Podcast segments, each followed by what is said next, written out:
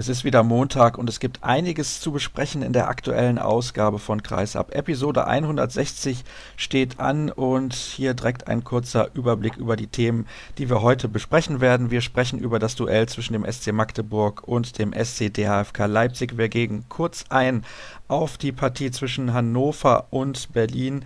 Ein kleiner Schwenker wird noch gemacht zu den Rhein-Neckar-Löwen und auch zur Champions League. Kiel hat da gegen Flensburg unentschieden gespielt in einem Spiel, das ich gar nicht so gut fand, wie viele das hinterher dann gemacht haben. Zwar war es eine Abwehrschlacht, aber meiner Meinung nach ein Spiel auf nicht so hohem Niveau.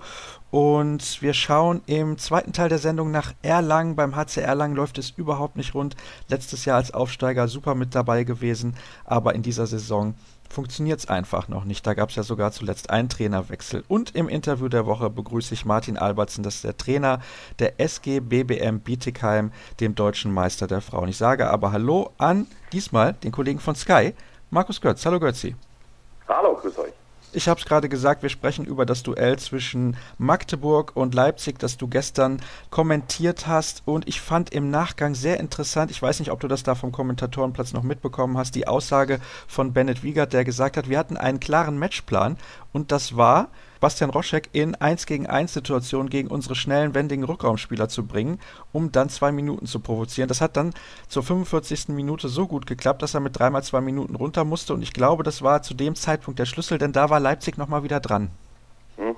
Das war auf jeden Fall ein Faktor dass er dann weg war. Die Taktik, ihn anzugreifen, hat funktioniert in der Tat. Als er weg war, waren natürlich die Chancen nochmal deutlich geringer für Leipzig, das zu biegen.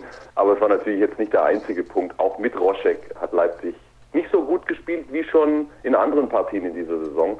Da hat mir gestern ein bisschen was gefehlt. Die Magdeburger haben das ganz gut und grundsolide, und in dem Fall meine ich grundsolide nicht mal ansatzweise negativ, sondern einfach nur gut, hatten wirklich einen klaren Plan. Sie haben wenig Fehler gemacht, sie haben eine, eine saubere Deckung hingestellt und, und Musa hat mich da echt positiv überrascht. Der hatte einen Bänderanriss im Knie, da hieß es vor dem Spiel noch, vielleicht kann er gar nicht. Hat es gut gemacht, vorne haben sie ihre Torchancen genutzt und bei Leipzig hat, finde ich, in allen Bereichen was gefehlt. Das fand ich vor allen Dingen in der ersten Hälfte ein bisschen enttäuschend sogar, was Leipzig da gezeigt hat. Es scheint im Moment in Leipzig ein bisschen eine Kopfsache zu sein, vor allem nach dem Unentschieden zu Hause gegen Nettelstedt, eine Mannschaft, die sonst gar keinen Punkt geholt hat bislang. Ja, aber das, glaube ich, war noch eine Reaktion auf das Berlin-Spiel. Das hat denen unwahrscheinlich wehgetan. Dieses Spiel, das sie verlieren in letzter Sekunde durch den direkten Freiwurf von Steffen Feth, da haben die sich ja aufgerieben ohne Ende. Und wenn du dann so ein Spiel verlierst, so ein emotionales Spiel, dann musst du das natürlich auch erstmal irgendwie aus dem Kopf rausbringen, aus dem ganzen System rausbringen. Und das hat nachgearbeitet gegen Lübbecke. Da waren sich bei Leipzig alle einig. Und da hat ja die Mannschaft zumindest in einem wirklich schlechten Spiel noch Mentalität gezeigt. Die waren ja vier hinten kurz vor Ende und haben zumindest noch das Unentschieden geholt. Also da siehst du schon, dass, dass die Mannschaft grundsätzlich selbstverständlich intakt ist, aber das war für mich einfach nur ein Nachhall auf das Berlin-Spiel und jetzt nicht unbedingt eine Tendenz. Sehe ich da nicht. Bleiben wir beim SC Magdeburg, beziehungsweise kommen auf den SC Magdeburg nochmal zurück. Die haben jetzt in zehn Spielen sieben Siege eingefahren und drei Niederlagen. Eigentlich könnte man sagen, alles einigermaßen im Lot. Aber man hat nach dem Schlusspfiff gemerkt, wie wichtig dieser Sieg war für die Spieler. Wir reden ja immer so gerne von den richtungsweisenden Spielen. Das war in diesem Fall definitiv ein solches für den SC Magdeburg. Jetzt haben sie wieder den Anschluss nach oben. Die anderen haben ja auch Punkte gelassen. Das ist ja der große Vorteil des SC Magdeburg. Sie haben so früh sechs Minuspunkte schon gehabt. Normalerweise ist dann der Kontakt erstmal weg zur Spitze. So war es in den vergangenen Jahren immer. Dadurch, dass halt Flensburg und Kiel auch schon eine Menge Minuspunkte aufgesammelt haben, ist es jetzt doch nicht so dramatisch. Ja, das war ein Pflichtsieg für den SC Magdeburg. Die Magdeburger haben in Kiel knapp verloren. Das ist grundsätzlich kein Drama, in Kiel zu verlieren, auch wenn da mehr drin war. Sie haben in Hannover knapp verloren, in dieser Phase, als man das Gefühl hatte, Hannover gewinnt gegen jeden. Das kann auch passieren, aber die Heimniederlage gegen die Füchse, die war so natürlich nicht eingeplant. Vor allen Dingen bei der Heimserie, die Magdeburg zuvor aufweisen konnte.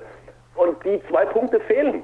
So. Und deswegen gab es da gestern überhaupt nichts zu diskutieren. Und umso mehr, wo sie ja aus den ersten vier Spielen gegen Leipzig nach dem Wiederaufstieg des STD HFK keinen Sieg holen konnten. Also die haben sich unwahrscheinlich unter Druck gesetzt.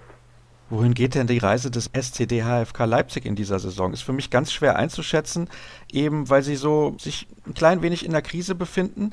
Und ja, ich kann ganz schwer einschätzen, ist diese Mannschaft in der Lage, vielleicht so Platz 5 anzugreifen oder ist dann Platz 6 bis 8 das Maß aller Dinge? Also ich kann diese Krise einfach nicht erkennen, von der du da sprichst. Aufgestiegen 2015. Erste Saison 11.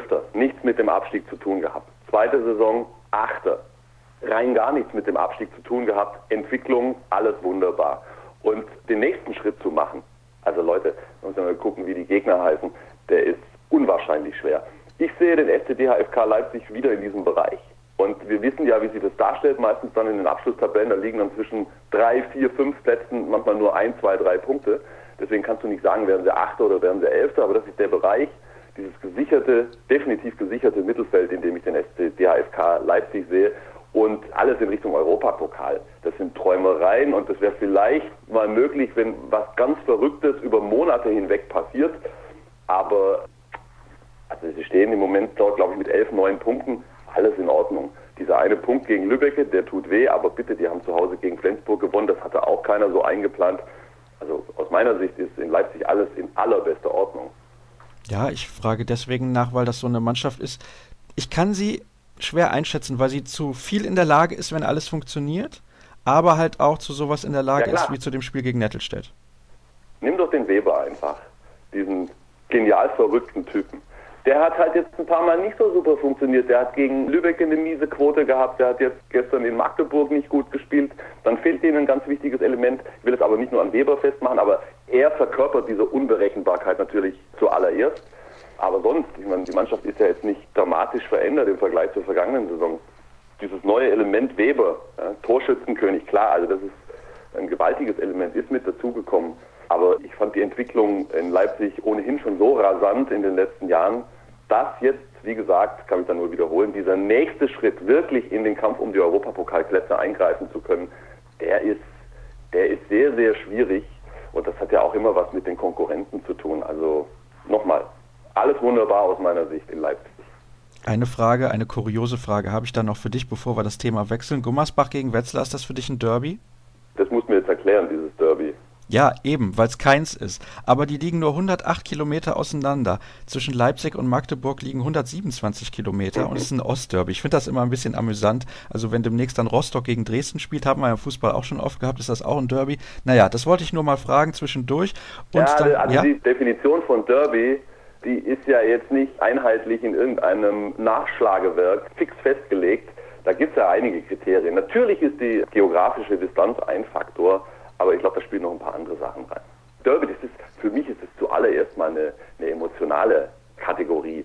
Und äh, die ist natürlich bei einem Spiel Leipzig-Magdeburg mit der Historie, die wir gestern ja auch versucht haben, ein bisschen aufzudröseln und zu erklären, eine ganz andere als zwischen Gummersbach und Wetzlar. Ja, es war der erste Sieg für Magdeburg gegen Leipzig seit dem Aufstieg der Leipziger, ne? wenn ich das richtig mitbekommen ja, habe. Und das, waren ja die, das waren ja die beiden großen DDR-Handballmannschaften. Ja? Natürlich in unterschiedlichen Zeiträumen, aber trotzdem, ich meine, das, das ist ja alles noch da im Hintergrund. Also das, das ist ja schon eine ganz andere Geschichte.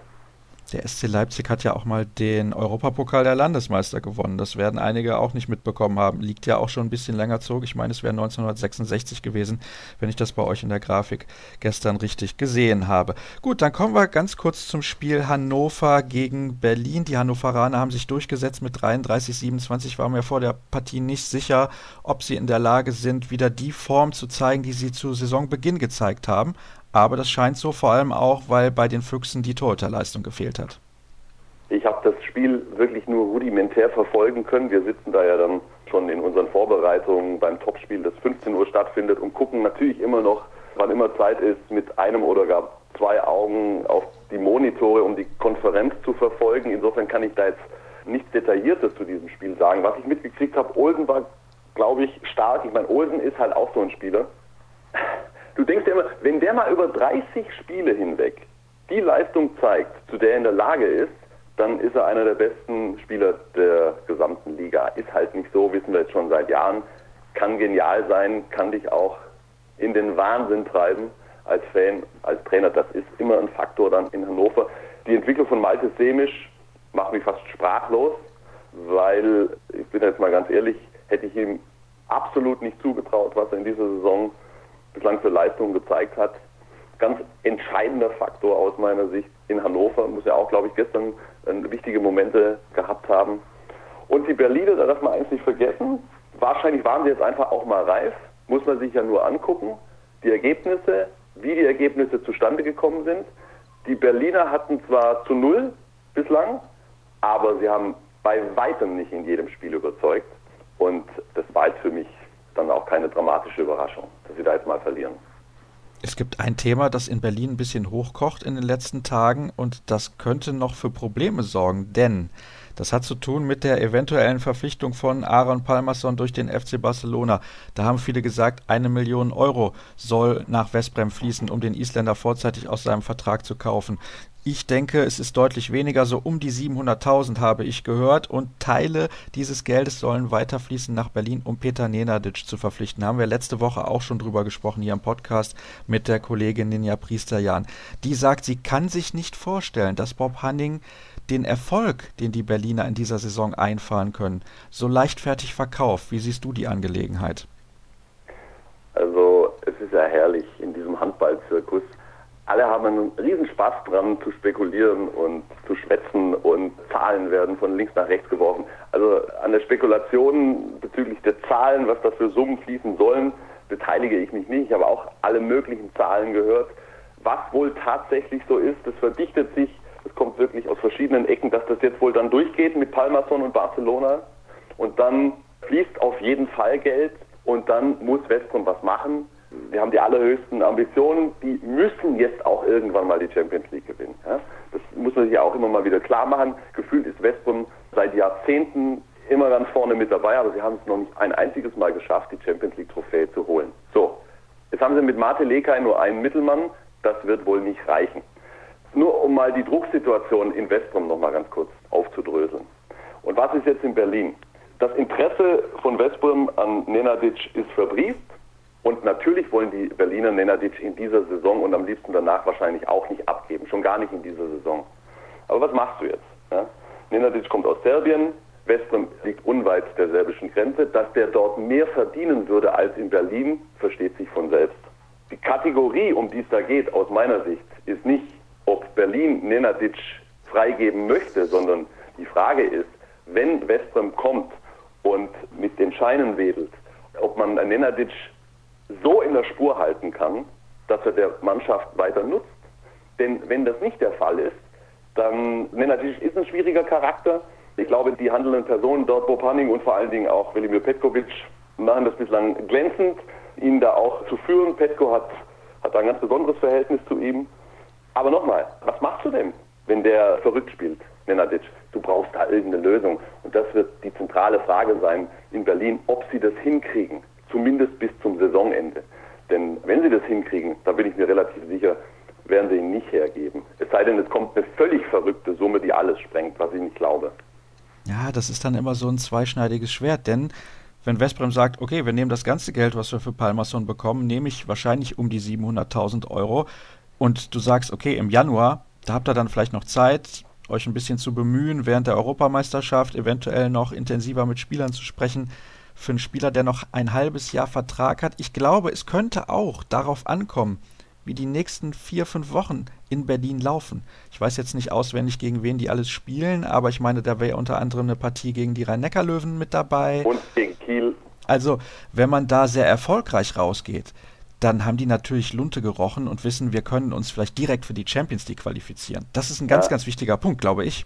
Ja, das ist wahrscheinlich richtig. Also, ich spiele, glaube ich, sogar gegen Flensburg auch jetzt in den nächsten Wochen. Jetzt kommen die Gegner, ja, wo du dann auch hinterher besser absehen kannst, wo es für Berlin möglicherweise hingeht in dieser Saison. Das ist möglich, wenn die da gut durchkommen und vorne, ganz vorne drin bleiben, ja, also erste drei, dann glaube ich auch, dass sie sich alles dafür tun werden, um mit Nenadic mindestens die Saison zu beenden. Die wissen ganz genau in Berlin um ihre Chance in dieser Saison. Ja. Flensburg wirkt nicht stabil, hat nicht so stabil, wie man sie schon kannte. Über Kiel brauchen wir gar nicht reden. Die Löwen sind total im Flow, okay. Aber auch dort, ich bleibe dabei, es ist so abhängig von Andy, dass du ja nie hundertprozentig wissen kannst, bleibt er wirklich und immer gesund und bleibt ihnen das Glück an dieser Stelle treu. Also die Berliner wissen genau um ihre Chance in dieser Saison. Die Berliner werden wichtige Spieler abgeben müssen, auf jeden Fall, ganz egal, was mit Nenadic passiert zur kommenden Saison. Ich denke da nur an Steffen Feth, an Peter Stochel. Also, dann weißt du nicht, ob du in den nächsten ein, zwei, drei Jahren wieder so eine konkurrenzfähige Mannschaft zusammenbekommst. Also volle Konzentration auf die Saison. Petko will unbedingt Meister werden, Bob natürlich auch, auch wenn er das nach außen nicht so offensiv transportiert. Das ist die Gemengelage in Berlin und das ist wirklich nicht ganz einfach. Apropos, Sie wollen Meister werden. Das wollen natürlich auch zum dritten Mal in Folge, um da das Thema kurz zu wechseln. So zwei, drei Fragen habe ich noch für dich. Ich weiß, du bist zeitlich wieder ein bisschen eingeschränkt, aber die Rhein-Neckar-Löwen spielen im Moment überragend. Die haben jetzt demnächst acht Auswärtsspiele in Serie. Ich weiß nicht, wer diesen Spielplan gemacht hat, aber das ist doch ja, ein mit, bisschen mit kurios. waren jetzt sogar neun. Ja. ja, also das ist schon ist schon sehr, sehr kurios.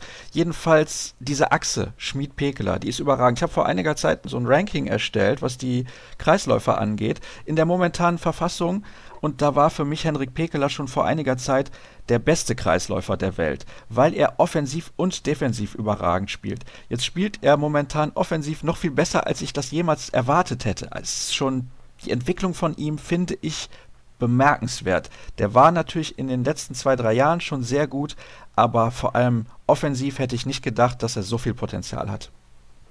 Ich bin auch total begeistert von ihm und es ist schwierig, finde ich, immer vom Weltbesten zu sprechen, weil, also mir geht es zumindest so, ich habe gar nicht alle Top-Clubs in Europa so intensiv Woche für Woche im Blick, um das im Detail beurteilen zu können. Also wir können uns in der Bundesliga können wir uns sehr gut umgucken und natürlich auch in der Champions League, aber da siehst du ja die Mannschaften auch nicht, also ich zumindest nicht, Woche für Woche in allen Einzelheiten. Mir fällt im Moment zumindest, und da würde ich mich durchaus anschließen, keiner ein, den ich eintauschen würde gegen Henrik Pekerle. Wäre ich Manager eines Vereins. Spannend wird, also mir gefällt es auch ganz, ganz toll, was der da in der Offensive macht. Über Abwehr brauchen wir ohnehin nicht reden. Er betont es ja selber. Er profitiert natürlich auch unwahrscheinlich von Andy Schmid. Das, das ist ja so, dass er ihm die Bälle wirklich reinlegt in den Arm. Diese Anspiele genial. Und spannend wird es dann, wenn Pekele nach Kiel wechselt zur kommenden Saison und dort natürlich auch klasse Nebenleute hat, aber kein Andi Schmid mehr. Ob er das dann so bestätigen kann, diese Offensivleistung, ob er das in der deutschen Nationalmannschaft jetzt so bestätigen kann, dann können wir ihn gerne in die absolute Weltklasse schieben. Aber das warten wir mal ab. Dann kommen wir direkt zum nächsten und letzten Thema. Ich weiß, du hast die Partie Kiel gegen Flensburg nicht gesehen, dieses 20 zu 20 Unentschieden in der Champions League, deswegen fasse ich das an der Stelle mal ganz kurz zusammen. Niklas Landin hat überragend gut gehalten und aus meiner Sicht war er der entscheidende Spieler, denn sonst hätte Kiel diese Partie mit Sicherheit verloren. Da waren einige Freie mit dabei, sehr gut herausgespielte Chancen der Flensburger, die spielerisch auch überlegen waren. Die haben in der Defensive sehr, sehr gut gespielt. Aus meiner Sicht auch Kiel weiterhin relativ einfallslos im Angriff. Da ist viel weiter Bum Bum und Steine werfen. Das ist keine Weiterentwicklung, die in Kiel zu sehen ist. Wie schätzt du die aktuelle Lage des THW ein, wenn man überlegt, die müssen in der Champions League aufpassen, dass sie weiterkommen? Das sollte man nicht unterschätzen in einer sehr, sehr schweren Gruppe. Da kannst du auch ganz viele Spiele einfach mal verlieren. Das Heimspiel gegen Aalborg beispielsweise war auch nicht überzeugend. Und in der Bundesliga musst du genauso aufpassen. Denn wenn du nur Vierter, Fünfter oder Sechster wirst, dann spielen die nächstes Jahr nicht Champions League. Eine kleine Weiterentwicklung sehe ich schon beim THW Kiel. Ich habe die ganz düsteren Momente, nämlich zumindest teilweise mitverfolgt live. Ich habe das Spiel gesehen, dass sie zu Hause gegen Hannover verloren haben. Ich habe vor allen Dingen das Spiel gesehen, dass sie in Melsungen verloren haben. Das war wirklich für THW-Verhältnisse unter aller Kanone. Und das Spiel in Wetzlar habe ich auch nicht vergessen. Ich habe die Kieler in Vesprem kommentiert und was da aufgefallen ist, und ich glaube, das ist auch der Ansatz, den Gislason entsprechend verfolgt hat, und das macht ja auch total Sinn. Die Abwehr scheint wieder stabiler zu sein. Das ist definitiv eine Weiterentwicklung. Und wenn ich mir das Ergebnis von gestern angucke, du hast ja gesagt, ich konnte es nicht sehen, ich war auf dem Rückweg von Magdeburg, das ist wieder stabiler. Landin jetzt als uneingeschränkte Nummer eins, das tut dem ganz offensichtlich auch gut, hat auch wieder einen ganz entscheidenden Schritt nach vorne gemacht. Also da ist eine Weiterentwicklung. Und vorne haben sie zumindest jetzt in den Spielen, die ich dann nach dieser schlimmen Serie gesehen habe, einfach ein paar Fehler weniger gemacht. Das ist auch eine gewisse Veränderung, wo ich dir recht gebe. Spielerisch hat mich das bislang in keiner einzigen Partie auch nur ansatzweise überzeugt, was die Kieler zeigen. Und das ist ja auch eine Entwicklung, die nicht erst in dieser Saison begonnen hat. Insofern, du, es fällt mir sehr schwer, da eine Prognose abzugeben, wo es hingeht mit dem THW Kiel. Natürlich, alle hoffen auf die Rückkehr von Domagoj Dufniak. Ich glaube, ein paar in Kiel haben ja gehofft, er wäre jetzt schon wieder mit dabei oder hätte jetzt schon wieder mit dabei sein können.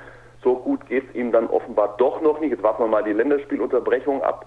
Wenn er dann kommt, wie fit ist er? Wie schnell kann er wieder sportlich der Leader sein?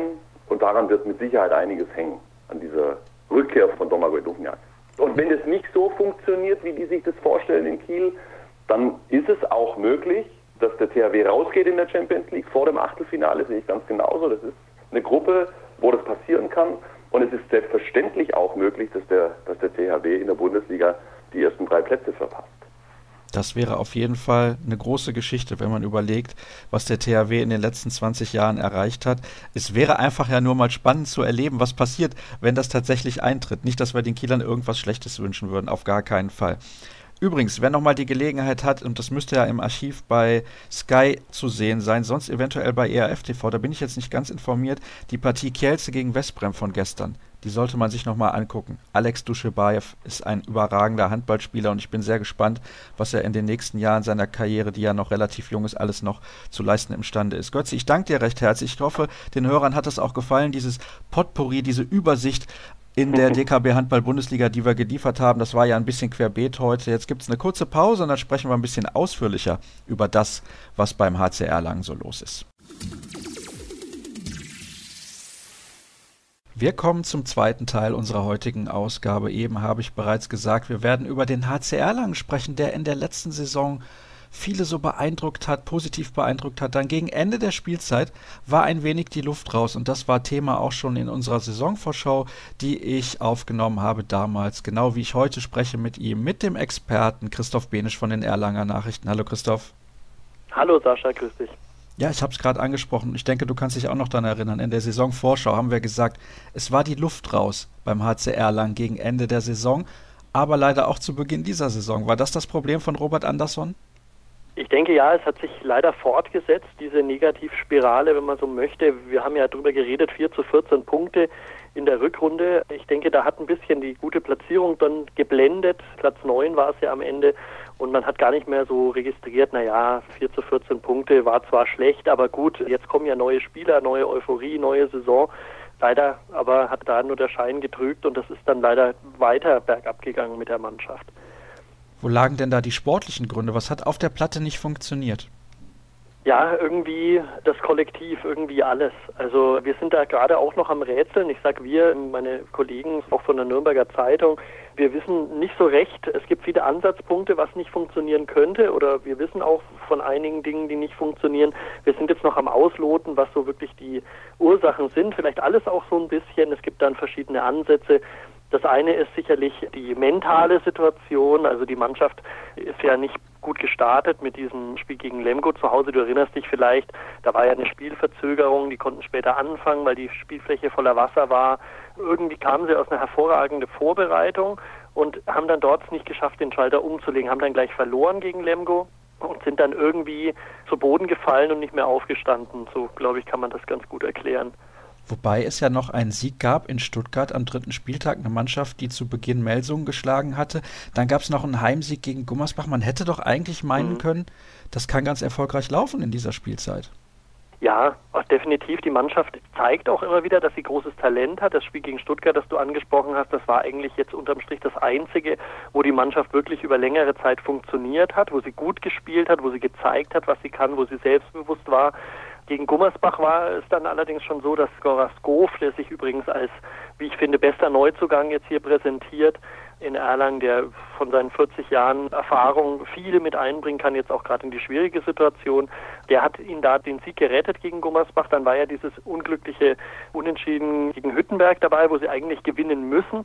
Aber das hat sich dann so ein bisschen fortgesetzt. Also die Mannschaft zeigt immer wieder in Ansätzen, oft eine Halbzeit lang, was wirklich in ihr steckt und dann irgendwie verliert sie den Faden. Dann kommt Verunsicherung, dann kommen sehr, sehr einfache Fehler, viele technische Fehler und man sieht dann auch, dass jeder Angst hat, irgendwie Verantwortung zu übernehmen. Und das haben wir jetzt als eines der großen Probleme jetzt ausgemacht. Du hattest ja gerade nach den Ursachen gefragt. Wir glauben mittlerweile, es fehlt dieser Mannschaft, auch wenn sie sehr, sehr feinfühlig zusammengestellt ist, einfach der Leader, der Häuptling, der Spieler, dem es egal ist, wie die Situation gerade ist, wie schwierig die Situation ist, egal wie es steht, der alles an sich reißt, vielleicht aus dem Rückraum mal einfache Tore macht und alle mitreißt, auch mal sozusagen den dreckigen Sieg, wie man so schön sagt, herbeiführt, erzwingt, den hat die Mannschaft nicht. Sie ist irgendwie ein bisschen zu brav, zu harmonisch für die momentane Situation und das ist, glaube ich, auch so ein Problem, das sie gerade umtreibt. Kann das Michael Haas nicht mehr sein? Ich glaube, Michael Haas ist da der falsche Charakter dafür. Michael Haas wurde jetzt auch vom Interimstrainer, also Robert Andersson wurde ja im vorvergangenen Samstag dann auch beurlaubt. Der U23-Trainer und Jugendkoordinator Tobias Wannmacher hat übernommen der hat das auch gleich das Offensivspiel umgestellt. Also Michael Haas war immer die Nummer eins eigentlich auf Rückraummitte bei Robert Andersson und dann nach einer gewissen Zeit durfte dann Nico Büdel, der Neuzugang aus Coburg, in der Mitte die Fäden ziehen und wenn das dann auch oftmals nicht gefruchtet hat, durfte Jonas Link noch als dritte Option aufs Feld und in die Mitte.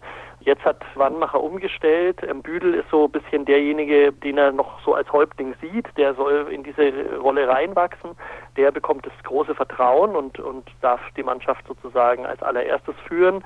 Dann kommt Jonas Link und Michael Haas hat in der Offensive diese Funktion verloren. Er ist nur noch auf Nummer drei in der Mitte jetzt. Das wurmt ihn sicherlich, aber er soll seine Stärke in der Abwehr einbringen und das macht er auch gut. Er ordnet sich da auch unter dem Teamgedanken, aber das zeigt schon auch so ein bisschen, dass man ihm das auch vielleicht vom Charakter her nicht so ganz zutraut, so der Leader zu sein, der aggressive Spieler, dem alles egal ist und der alle mitreißt. Also er war ja noch nie der Mann großer Tore und großer, wuchtiger Würfe, sondern mehr der ruhige, ordnende Spieler und der ist er halt auch geblieben und der hilft im Moment leider auch nicht weiter in der Situation.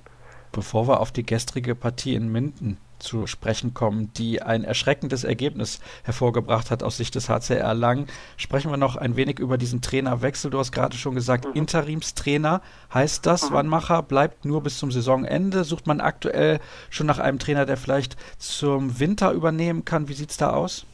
Also René Selke und der Geschäftsführer, auch Carsten Bissel, der Vorsitzende des Aufsichtsrats, Beide haben zu uns gesagt, erstmal will man Tobias Wannmacher dieses Vertrauen schenken. Der hat ja selber lange zweite Liga in Erlangen gespielt, ist seit eh und je in Erlangen, ist er sozusagen aus dieser Handballfamilie Erlangen entwachsen trainiert momentan die Drittligamannschaft, ist in die dritte Liga aufgestiegen mit der U23, hat auch die A-Jugend in die Bundesliga mitgeführt in seiner Funktion als Koordinator. Also der hat schon durchaus auch handballerische Erfolge vorzuweisen, spielt selber lustigerweise übrigens auch noch in der dritten Liga hin und wieder, wenn er Zeit dafür findet dem gibt man das Vertrauen, vor allen Dingen, weil er eine große Stärke hat und die ist gerade so das Mentale. Also er sieht sich ein bisschen als Motivator. Die jungen Spieler kriegen Leuchten in den Augen, wenn sie von ihm sprechen. Also auch Christopher Bissel zum Beispiel oder Maximilian Lux, Michael Hasswerder, die Youngsters, die jetzt auch bei den Profis mitspielen dürfen, die stammen alle im Endeffekt aus seiner Schule mit. Und er genießt da das Vertrauen, fühlt sich auch frohen Mutes und glaubt auch, das rumreißen zu können. Und diese Zeit gibt man ihm erstmal. Du hast das Spiel gestern angesprochen. Er war da natürlich nach diesem 22-33 in Minden sehr enttäuscht, sehr angefressen. Aber ich glaube, man kann ihm das gar nicht groß anlassen. Vielleicht dazu gleich dann noch mehr. Aber soweit, also man, man möchte jetzt erstmal ihm das Vertrauen schenken. Natürlich sucht man im Hintergrund, sagen Selke und Bissel, nach einer Ideallösung, so dem Mittelding zwischen Robert Andersson, der also handballerisch, handballspezifisch sehr, sehr viel drauf hat in der Spielanalyse, in der Trainingssteuerung und auf der anderen Seite nach einem, der so ein bisschen der Motivator auch ist. Also so ein Mittelding zwischen Wannmacher und Andersson schwebt ihnen davor. Aber bis sie den gefunden haben, da wollen sie sich Zeit lassen und auch Wannmacher die Chance geben. Und sie sagen immer wieder, wer sagt nicht, dass auch Wannmacher der Richtige sein könnte, der uns da rausführt und auch dauerhaft unsere Mannschaft in der Bundesliga führt. Der hat definitiv das Zeug dazu, definitiv auch die Erfahrung dafür. Gut, er hat nie Bundesliga selber gespielt, erste Liga, aber er hat auch offenbar, wie es sich jetzt zeigt, keine Autoritätsprobleme, ähm, die bei einem Haas oder bei einem Selin aufkommen, sondern ganz im Gegenteil, er genießt da großes Vertrauen. Und das möchte man ihm geben und schenken und erstmal abwarten, wie die Mannschaft sich weiterentwickelt. Wie kann denn gegen eine Mannschaft auf Augenhöhe eine elf Tore Niederlage zustande kommen, wo man zur Halbzeit schon mit acht Treffern zurückliegt? Das ist eklatant schlecht.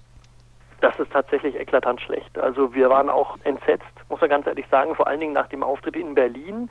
Vier Tage zuvor, da hat die Mannschaft noch ein ganz anderes Gesicht gezeigt. Das war das erste Spiel nicht mehr unter Robert Andersson, da wirkte sie ja, ein bisschen befreit, möchte ich fast sagen. Da hat so dieser Motivator Wannenmacher schon ein bisschen zugeschlagen, sage ich mal. Er hat sehr viel persönliche Gespräche geführt, sehr viel Vier-Augen-Gespräche geführt, sehr viel Mut zugesprochen, Zuversicht zugesprochen. Ich habe ihn auch beobachtet in den Auszeiten in Berlin. Da war er also sehr leidenschaftlich und hat einmal sogar Nico Link auf die Wange geküsst vor lauter Zufriedenheit. Mit anderen Worten, das ist ein ganz anderer Typ als der doch sehr ruhige Anderson und man, man war dann sehr frohen Mutes, dass das auch in Minden was werden kann. Die Mannschaft ist dann in Berlin geblieben, geschlossen, hat es zum Teambuilding genutzt. Und ist dann direkt nach Minden weitergefahren. Aber was wir jetzt mitbekommen haben, die Zeit in Berlin soll wohl nicht optimal verlaufen sein. Was bedeutet, sie haben dort im Hotel gewohnt und die Wege zum Trainingsplatz waren sehr weit. Sie saßen da 45 Minuten einwärts im Bus, zum Teil fünf Stunden, um zum Bundestag zu fahren, sich da was anzuschauen, weiter in die Stadt zu fahren. Es war keine Sauna im Hotel und so weiter. Also das ist alles nicht ganz so gelaufen, wie sie sich das vorgestellt haben. Und irgendwie waren sie dann ein bisschen erschöpft und haben dann nicht frisch gewirkt in diesem Spiel. Und Michael Haas hat zu mir gemeint, das ist eigentlich unerklärlich. Sie können sich nicht erklären, wie sie da in so krassen Rückstand geraten konnten, wie sie all die guten Ansätze, die eigentlich Hoffnung gemacht haben, gegen Berlin so schnell wieder verlieren konnten.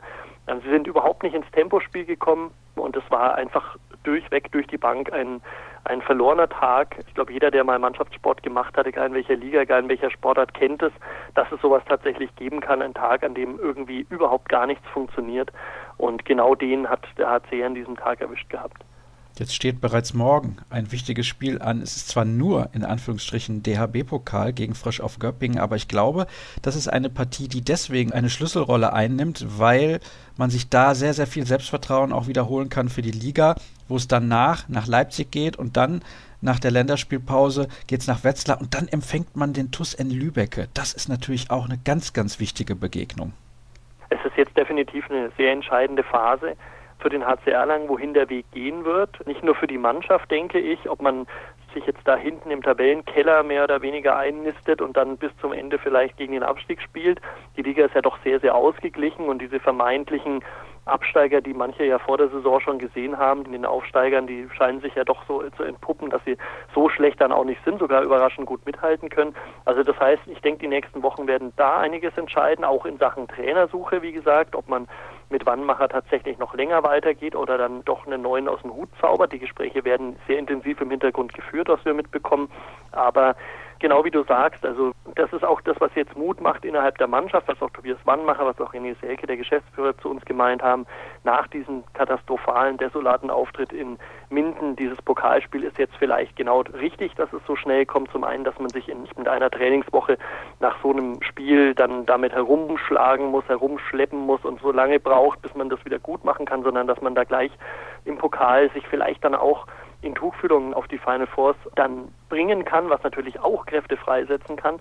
Also dieses Pokalspiel wird hoch angesehen als Möglichkeit, jetzt auch mental den Turnaround zu schaffen, wobei man darf nicht vergessen, unter Anderson hieß es schon, Kiel wäre genau das richtige Spiel, jetzt der richtige Gegner, um den Turnaround zu schaffen, weil man eigentlich der Mannschaft keine Chancen ausrechnet. Dann hieß es jetzt, Berlin sei das richtige Spiel unter Wannenmacher, weil man könnte nichts verlieren. Das wäre genau das richtige Spiel, um den Turnaround zu schaffen. Und jetzt hieß es, dann in Minden hat man auch nichts zu verlieren. Vielleicht wäre das dann so die Möglichkeit, den nächsten Schritt zu machen. Und wir wissen alle, was daraus geworden ist. Nach dem Spiel gegen Kiel wurde Anderson entlassen. Berlin war zwar ein Lichtblick, aber dann kam, wie gesagt, der Rückschlag gegen Minden gleich wieder. Also man hangelt so ein bisschen von Spiel zu Spiel. Momentan so richtig Besserung hat noch nichts gebracht von all dem.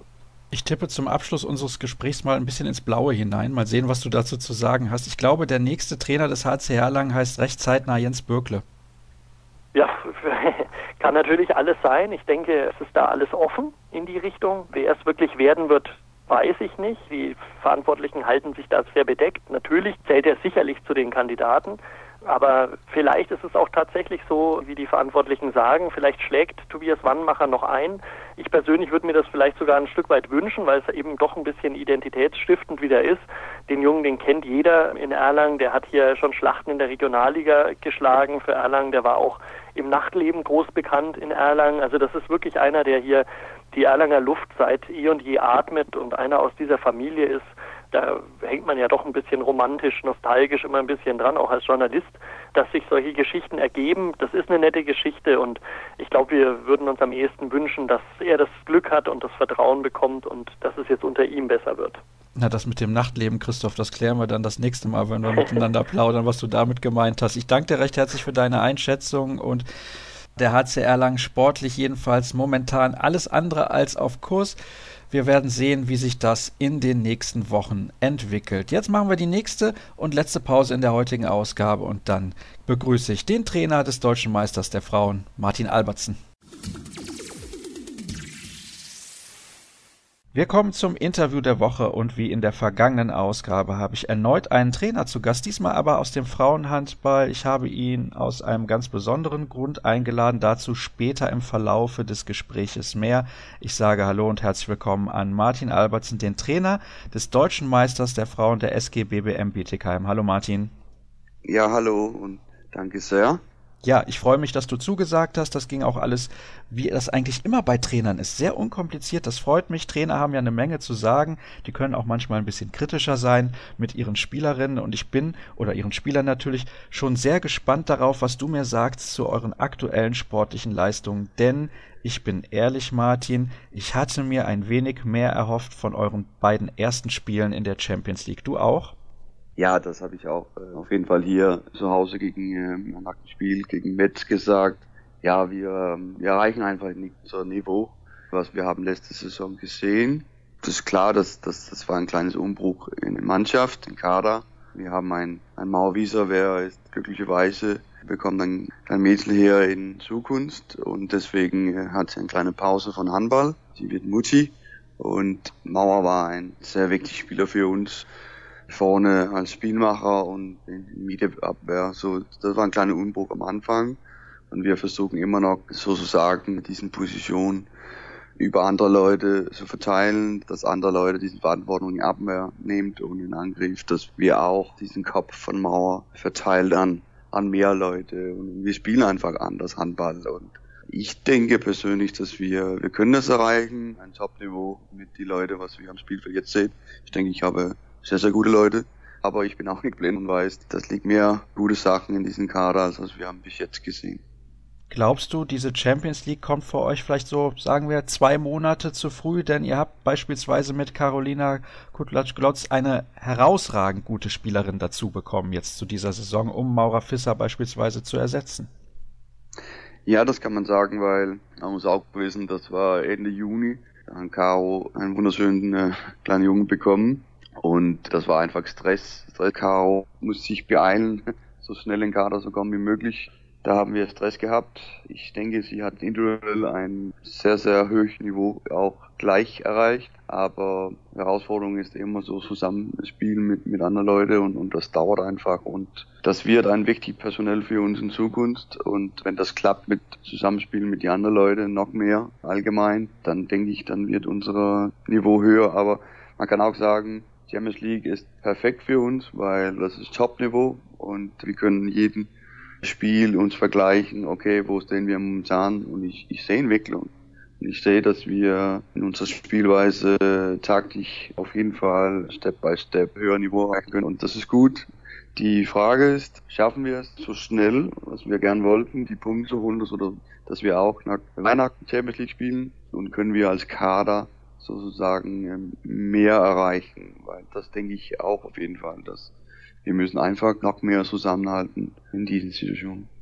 Die Drucksituation für die Mädels ist natürlich jetzt relativ hoch. Die Gruppe ist eng, da kann man auch letzter werden. Das ist nicht das, was ihr als Ziel gesetzt habt, denn ich bin mir sicher, also als ich vor ungefähr anderthalb Wochen mit Kim Navicius gesprochen habe, habe ich gesagt, normalerweise mit dem Potenzial in eurer Mannschaft könnte er in der Vorrundengruppe auch Zweiter werden? Oder hast du eine ganz andere Meinung dazu? Überhaupt nicht. Ich meine, dass alle in diesen Gruppe könnte eigentlich aneinander schlagen und Punkte holen, aber das ist zu Hause, denke ich, jeder Mannschaft ist eigentlich Favorit, egal wer. Gegen die anderen, die Poolgruppe. Auswärts kann alles möglich auch passieren. Wir sind einfach unzufrieden mit unserer Leistung gegen Metz. Wie gesagt, ich sage, ein, ein Teil dazu hat mit diesem Umbruch zu tun. Wir haben einfach nicht unser Niveau erreicht wie jetzt daran arbeiten wir sehr hart und wir wollten es unbedingt. Wir glauben auch in uns. Äh, nach letzter Saison, da hat man gesehen, auch in Deutschland, wie gut das Aussehen haben. Wir haben im Schnitt 23 Tor erlaubt und vorne 33 Tor haben wir gemacht, also 10 plus allgemein in einer Saison. Das ist das Beste eigentlich, was wir machen können. Zum Null gespielt. Klar war unsere Erwartung für diesen Saison sehr hoch, aber man muss einfach akzeptieren, diesen Umbruch hat mehr gemacht, als was wir haben geholfen und wir arbeiten weiter und ich denke auch, dass wir schaffen, unser Punkt zu holen. Man muss auch wissen, nach so einer letzten Saison, ja, da hat man eine unheimlich gute Gewinnermannschaft aufgebaut und die Mädels wollten unbedingt gewinnen. Deswegen habe ich auch als glauben, dass wir in, Zukunft sehen, dass wir könnten Ergebnis erreichen in Champions League, was niemand gedacht haben. Zum Beispiel in Norwegen oder auswärts in Metz, da können wir dann unsere Überraschung machen. Vielleicht denkst du jetzt, was stellt er für eine blöde Frage, aber wäre es vielleicht besser gewesen für eure Mannschaft, für diese Saison, wenn ihr in der letzten Saison mit 10 Minuspunkten deutscher Meister geworden wäret und nicht mit 0 Minuspunkten? Nee, also ich, bin auch ein Optimist als Person und, und denke, man muss das Beste machen, was möglich ist. Und das war, wir haben unser Beste gespielt und dafür haben wir auch unsere Punkte geholt. Und ich denke nicht in diesen Mentalität, dass okay, lass uns schlechter und dann Step by Step Entwicklung daran machen. Ich habe eine Leistung von jeder Spielerin für unser Kader gesehen letzte Saison, was ich gefallen haben, also positiv und sehr gut. Und wir wollten daran weiterarbeiten. Klar mag das Stress, wenn Ergebnis nicht da ist wie letzte Saison, aber wir sind auch nicht verrückte Leute. Wir wissen auch, dass Metz, das Brutnos, das Uruguay ist, ist unheimlich gute Mannschaft und dann kann man verlieren. Aber wir wollten nicht und wir sind eine Gewinnermannschaft und deswegen äh, sind wir nicht zufrieden.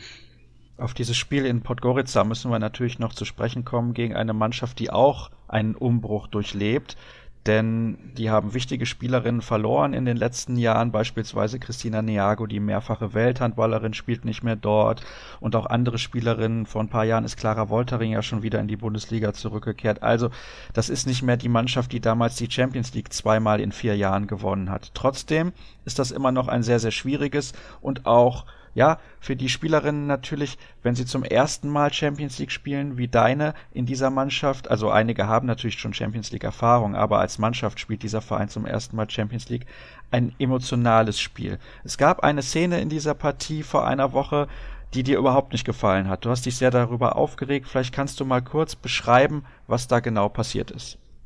Ja, aber das ist eine ähm, ganz normale dritte Welle äh, Gegenstoße, so die Phase, wo äh, wir spielen ein bisschen breit und dann kam Kim mit viel Power und sehr hoch Tempo, sieht eine Lücke und wollte werfen und gleich vom Werfen, da kommt ein Abwehrspielerin von Heimmannschaft, Dutnost, mit völlig Power von Seite, Arm war, ja, völlig in Brust und das war einfach eine Situation, was man sagen kann, das hat nichts mit Handball zu tun.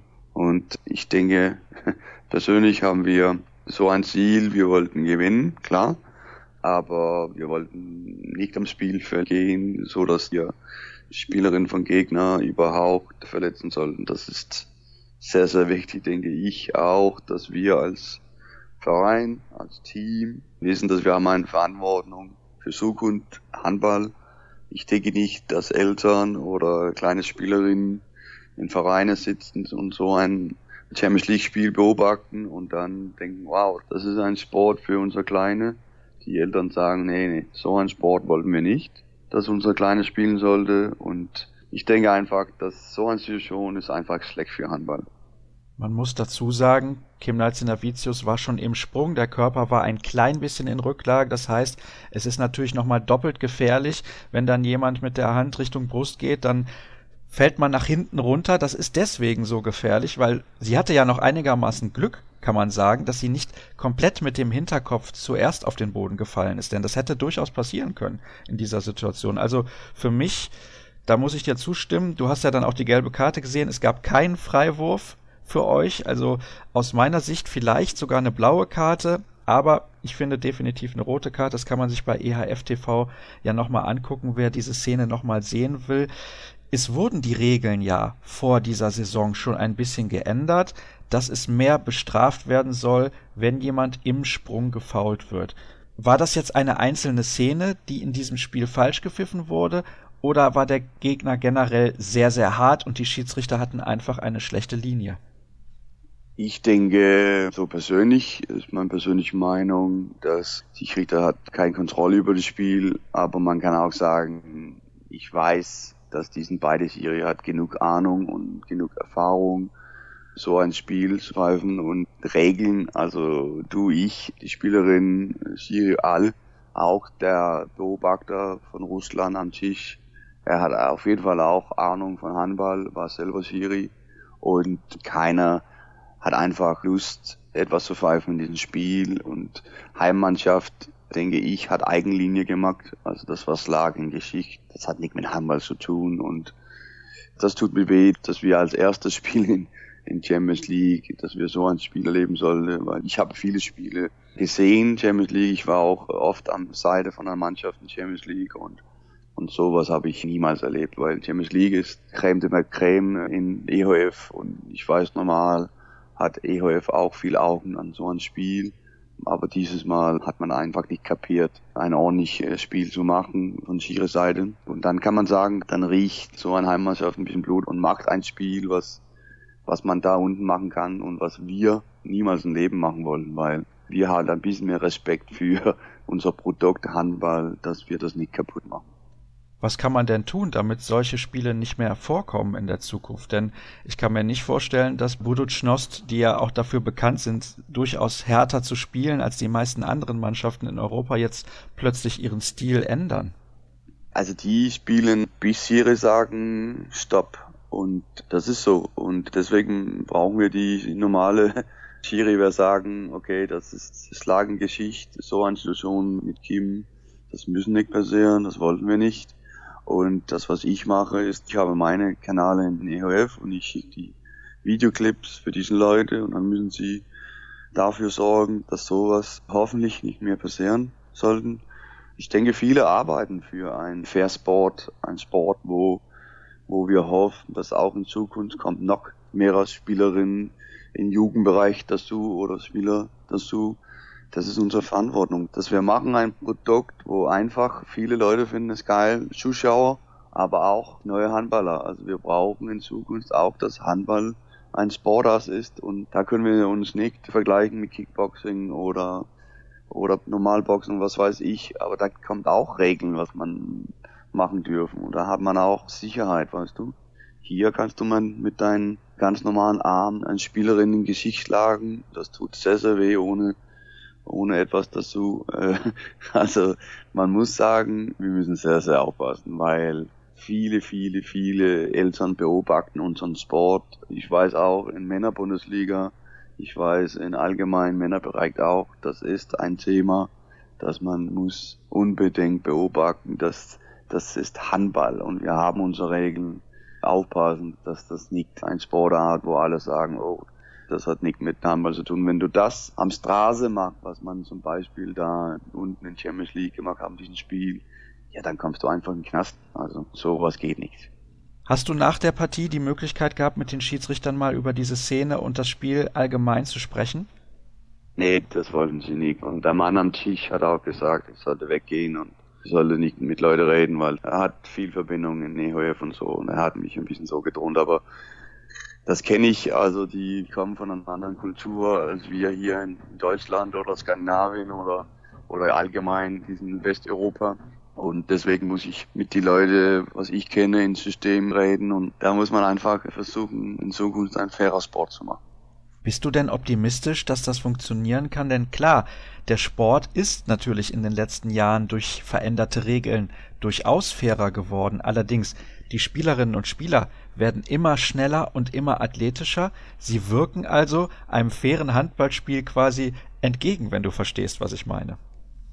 Ja, ich, ich verstehe, was du meinst, aber man kann sagen, also mit diesen Muskelmaßen und, und Schnelligkeit und so, das ist kein Problem für jede Person mit, mit sowas zum Umgehen und Lernen, diesen Kraft in Trainings und kontrollieren und also für mich geht es nicht nur, dass Handball wird mehr hart, das ist so, aber das kann man immer noch fair machen. Also zum Beispiel Schlagengeschichte oder wenn ein Spielerin oder Spieler macht einen Maxsprung, dann kommt ein Abwehrspielerin und macht diesen Person kaputt. Sie hat überhaupt nicht gewusst, okay, jetzt kommt eine Abwehrspielerin. Also so gefährliche Situationen muss man einfach aufräumen. Und wie gesagt, also das ist ganz einfach. Wir haben die Regeln und das ist super Regeln. Ich finde nicht, dass man solle unsere Regeln in Handballsport überhaupt ändern. Das reicht. Nee, man, man braucht nur gute Schiri, die diese Regeln umsetzen können. Was wirst du denn als nächstes tun? Wirst du nochmal das Gespräch tatsächlich suchen mit Verantwortlichen der EHF? Denn ich habe gesehen, du hast sehr, sehr viel Feedback bekommen von Leuten, die dieses Video gesehen haben, wo du ja auch nochmal geschrieben hast, so kann Handball nicht gespielt werden. Ja, also ich habe gemacht, was ich fand, war notwendig in diesen Situationen. dass Leute sollten einfach sehen, was los war. Ich habe von vielen Kollegen, Trainerkollegen in unserer Sport Feedback bekommen. Das, das wollten wir auf jeden Fall nicht haben in unserer Sport, solche Aktionen. Ich habe von Leuten von EHF gehört, dass man versucht, immer wieder ein noch mehr Fair Sport zu machen. Aber wie gesagt, also ich denke, man muss beobachten, dass EHF ist ein ganz, ganz, ganz großes System. Wir haben Leute von West, Ost und, und Leute, wer einfach ab und zu Handball anders sehen als wir hier im Westen. Und jetzt muss man einfach immer wieder davon aufgehen, dass EHF macht alles, was man machen kann. Das Regel ist Regel und innerhalb von diesen Regeln spielen wir. Und EHF nimmt auch verantwortlich für, dass noch mehr Handballspielerinnen oder Spieler in Zukunft dasteht. Propaganda für Fairplay in Jugend, dass wir immer wieder beobachten das und kontrollieren, dass wenn etwas besonders blöd stattfindet in einem Spiel, ja, dann müssen wir das wegräumen. Und das kann man nur, wenn man das sozusagen zeigen in Facebook oder in, für EHF schicken oder Aufmerksamkeit braucht, ist also Spiel, denke ich. Ich bin sehr, sehr gespannt, wie sich das entwickeln wird. Ich werde intensiv beobachten, wie es eurer Mannschaft ergeht in der Champions League in den kommenden Spielen, beispielsweise im Rückspiel gegen Budućnost Podgorica. Das wird sehr, sehr interessant sein zu beobachten. Wir kommen aber zum Ende des Interviews noch zu einem ganz, ganz anderen Thema. Da habe ich dir vorher gar nicht gesagt, dass wir darüber sprechen. Aber du bist natürlich absoluter Experte und in ein paar Wochen beginnt die Weltmeisterschaft in Deutschland. Deswegen muss ich natürlich von dir wissen, wer sind deine Favoriten und ich hätte gerne einen klaren Tipp von dir, wer am Ende Weltmeister wird. Ja, ist immer besonders so eine Weltmeisterschaft zu tippen, okay, wer steht da mit Pokal am Ende. Ich denke, Kultur von Norwegen ist über so viele Jahre aufgebaut und sie sind einfach mental und ja in alle Bereiche ganz oben und sie glauben einfach, dass sie auch diese Weltmeisterschaft gewinnen und ich bin gespannt, ob andere Mannschaften können überhaupt dagegenhalten. Ich sehe immer noch Norwegen als, als Favoriten. Das ist meine Weltmeistertipp. Dann, dann haben wir die Russen, wer sehr slack gespielt haben in, in die letzten Monaten. Mal sehen, wie sie zurückkommen, so am Ende hier.